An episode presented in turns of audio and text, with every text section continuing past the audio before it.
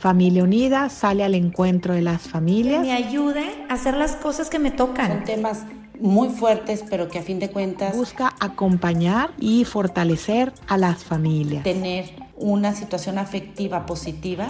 Y así Familia Unida se acerca a las diferentes etapas de la vida.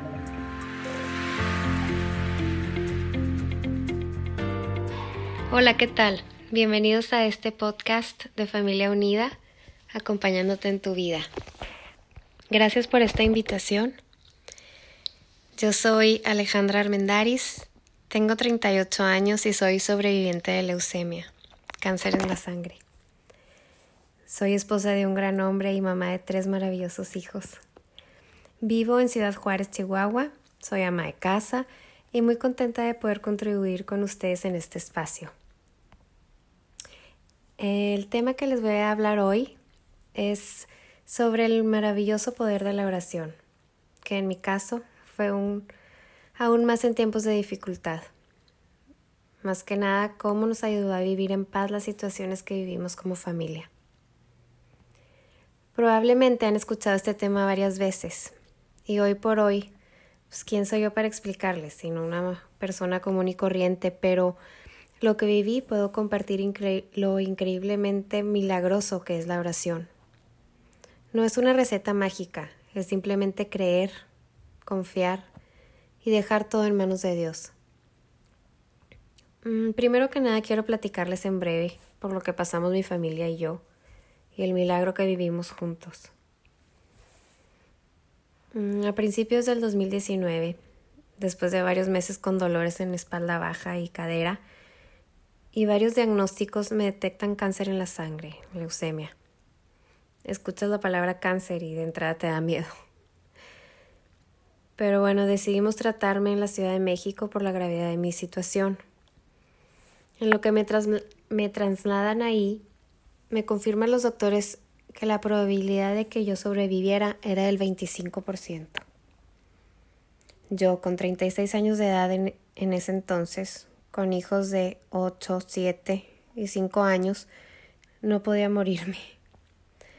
Al recibir esta noticia lo primero que pensé es yo no puedo sola. Dios mío, tú dame la fuerza para superar esta situación. Ayúdame a entender el para qué estás permitiendo esto y no por qué. Estando en México con el doctor, eh, lo primero que pregunté fue ¿y ahora qué sigue? Me contesta quimioterapia, pero no hoy, ayer. Adelante. Desde ese día 1, miércoles 3 de abril del 2019, empezó mi nueva vida. Puse mi vida en sus manos, en manos de Dios. Más bien mi recuperación y tratamiento, porque mi vida ya es suya. Solo le pedía, Dios mío, papá Dios, porque le hablo como un papá. Déjame vivir para seguir transmitiendo tu amor a mis hijos y a los demás. Déjame seguir misionando, porque somos parte de familia misionera. Déjame ver a mis hijos crecer y que puedan ser independientes. Quiero ser mi viejito con mi esposo. Llévanos de tu mano a todos juntos. Podía soñar. Podía soñar mucho, pedir mucho, pero es Dios. Y Él todo lo puede. Así que comencé a vivir un día a la vez intensifiqué mi vida de oración. Pero bueno, ¿cómo, ¿cómo intensificas una vida de oración? ¿Cómo le haces? Pues empecé rezando el rosario diario, aprendí a rezar la coronilla de la misericordia y escogía una ejaculatoria diferente cada día y la repetía en mi interior para aclararme que Dios es quien me da la vida. Mm, no sé, diferentes ejaculatorias, por ejemplo, tú eres mi fuerza o Jesús, en ti confío, tú eres mi pastor, nada me falta, o contigo lo puedo. Señor, aumenta mi fe. En lugar de hundirnos en nuestra tristeza, nos dedicamos como familia a pedir oraciones. Unas grandes amigas empezaron haciendo un chat. Ahora con la tecnología tenemos esa facilidad. Y se formó un grupo de WhatsApp y se unieron 200 personas. Consistía en rezar un Ave María. Luego se abrió un segundo grupo, con otras 200 personas más. Le pedimos a todos los sacerdotes que conocíamos, a las familias misioneras de las cuales nosotros somos parte, y por los medios sociales también. Fue unirnos todos en una sola causa, que en este caso fue por mi enfermedad. Hasta la fecha seguimos en oración, pero, en todas las, pero por todas las intenciones del grupo, y así nos ayudamos unos a otros. ¿Qué les puedo decir? Vivimos tiempos muy difíciles, pero tomados de la mano de Dios eran más pasaderos. Pedía la comunión diario y no había día que no, que no la esperara con ansias. Los días eran largos y lentos. Tras la primera quimioterapia me sentía bien, la segunda también, pero fui poco a poco sintiéndome más débil. El 24 de mayo del 2019 me da un derrame cerebral. Fue causa de la quimioterapia, uno de los efectos secundarios que podían suceder. Estaba sentada en el hospital esperando me hagan un estudio y un padre fue a saludarme. Le pedí confesión y estaba en la absolución cuando perdí el conocimiento. No lo recuerdo yo, nada de esto, solo porque me platican. Pero luego los doctores informaron a mi esposo y a mis papás que primero no sabían si iba a despertar, si es que despertaba, era probable que no pudiera moverme o caminar. O también no sabían si había perdido la memoria. Era difícil predecir mi situación. Los doctores informaron a mis papás, quienes, quienes eran los que estaban en ese momento en el hospital, que yo no había que ya había despertado, que podían entrar a verme, pero que no sabían cómo me iban a encontrar. Entré a mi papá al cuarto y, dice que lo primero que dije fue, hola papá, ¿por qué estoy en este cuarto? Y dice que solo pensó, gracias Dios por este milagro. Mi neurólogo dice que hoy por hoy ni el mejor neurólogo del mundo hubiera sabido que a mí me hubiera pasado esto y que estoy como estoy ahora, sin ninguna secuela de lo ocurrido. En fin, el poder de Dios, de la oración. Salgo adelante del derrame también gracias a tanta gente que estaba pidiendo por mí. Seguí con las quimioterapias consecuentes. Mi físico fue deteriorándose poco a poco. Perdí peso, también el cabello, poco a poco hasta quedarme pelona completamente. Ya no podía sostenerme yo sola. No podía mover los brazos ni las piernas. Era totalmente dependiente de la ayuda de otra persona. Hubo momentos en que me sentía en el túnel, que era muy largo y oscuro, y que no iba a llegar la luz. Humanamente me daba miedo, pero fortalecía la oración y sentir el cariño de tanta gente que pedía por mí. La oración es la gran fortaleza del hombre y la debilidad de Dios. Claro, Él, no tiene debilidades, pero así se dice porque Él solo quiere que le pidamos y confiemos en el poder increíble que tiene como papá. Si realmente creyéramos que Él nos está esperando que le pidamos para cumplirlo. Vivimos confiados y abandonados como familia en los brazos de Dios. A mis hijos los llevaban al Santísimo en Juárez para pedirle a Dios con más intensidad sus deseos de que su mamá sanara. Ellos solos pedían ir a ver al Santísimo, que porque les daba más tranquilidad.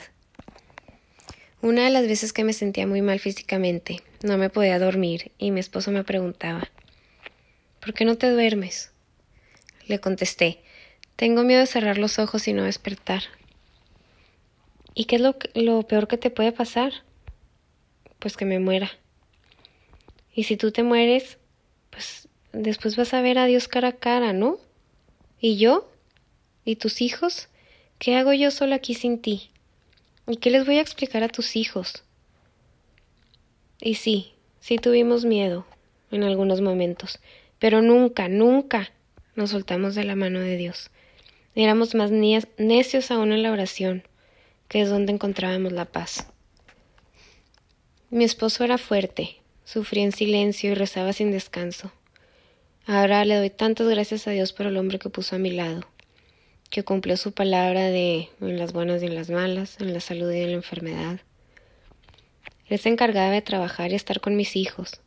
Mi suegra le ayudaba en la casa con ellos.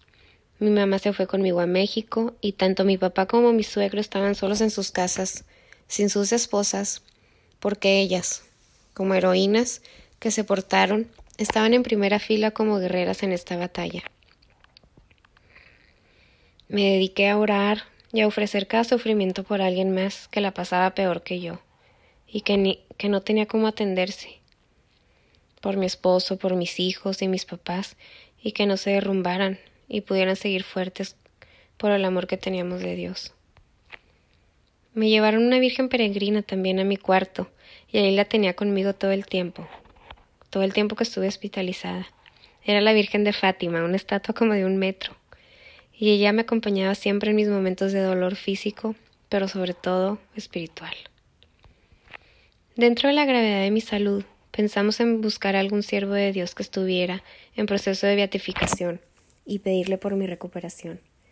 En ese momento encontramos al venerable Carlo Acutis e hicimos una oración y la compartimos con toda la gente para que intercediera por mí Incluía a Carlo en todas mis oraciones y peticiones. También llegaron momentos de resequedad espiritual, no lo puedo negar, que no sentía a Dios conmigo y le decía, ¿Dónde estás? ¿Dónde estás que no te siento? Y es ahí cuando él me contestaba, en mi interior. Estoy en cada enfermera que entra a revisarte, en tu gran doctor que es una eminencia y un gran hombre, en tu madre que está a tu lado, en tu hermosa familia, en todas las personas que rezan por ti. Ahí estoy yo. Qué maravillosa es la oración cuando confías plenamente y ciegamente en su poder. Dios concede anhelos en nuestro corazón si son para nuestro bien y el de los, de los demás. En el protocolo del tratamiento eran varias sesiones de quimioterapia y después un trasplante de médula. Tenía que encontrar un donador. Tengo tres hermanos y los tres se sometieron a la prueba, la cual uno de ellos era compatible. Cuando pasaron todas las quimioterapias me hacen estudios y resulta que estoy limpia de cáncer. El doctor investiga, analiza en mi caso varios oncólogos más y sacan la conclusión de que no es necesario un trasplante. Me dieron una quimioterapia extra para prevenir alguna célula cancerígena que haya estado viva ahí y salgo limpia de nuevo, libre de cáncer. Otro milagro. El mismo doctor decía, pues récele a quien le está rezando porque va muy bien. Estuve internada seis meses con el protocolo de quimioterapia, transfusiones de sangre, plasma, plaquetas, etc. Y sí hubo días en que sentía que esto iba a durar mucho tiempo, pero nunca perdí la esperanza. Que esto iba a pasar y que tarde o temprano iba a volver con mi familia y más que nada iba a poder seguir transmitiendo el amor increíble de Dios. Hagamos de, de una oración una vida constante de comunicación con Dios. El platicarle desde que te levantas. Gracias Señor por este día. O buenos días. Yo platico con Él hasta cuando hago la comida, cuando estoy trabajando en cosas de la casa, cuando estoy con mis hijos. Es incluirle el día a día. Dejemos todo en sus manos. En cuando, las, en cuando hacemos las cosas salen siempre mucho mejor de lo que hubiéramos imaginado pudieran ser. Todo tiene una razón y un propósito. Yo hoy por hoy estoy sana, pero mi vida está en sus manos. Y así vivo tranquila. Él hace lo mejor para mí en el momento adecuado. El mejor consejo que puedo dar, entonces, y después de todo lo vivido, es que usen su mayor fuerza que tienen como humanos, que es la oración. Me despido con la ilusión de que puede haber quedado una semilla guardada en sus corazones, de que lo que nosotros vivimos como familia les pueda servir a lo largo de sus vidas. Gracias de nuevo por esta oportunidad y por haberme escuchado. Hasta la próxima.